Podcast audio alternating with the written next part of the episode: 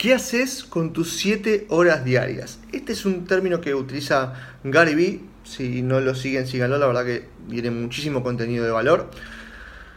¿Qué se refiere con las 7 eh, horas diarias?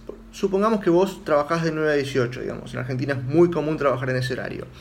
¿Qué haces después de las 18 y hasta la 1 de la mañana con tu vida? ¿Entrenás? Eh, ¿Pasas tiempo con tus hijos? ¿Con tu familia?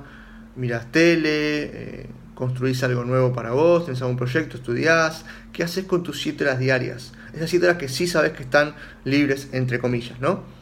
¿Qué haces con ese tiempo? ¿Estás construyendo algo futuro o simplemente estás dejando que los días pasen?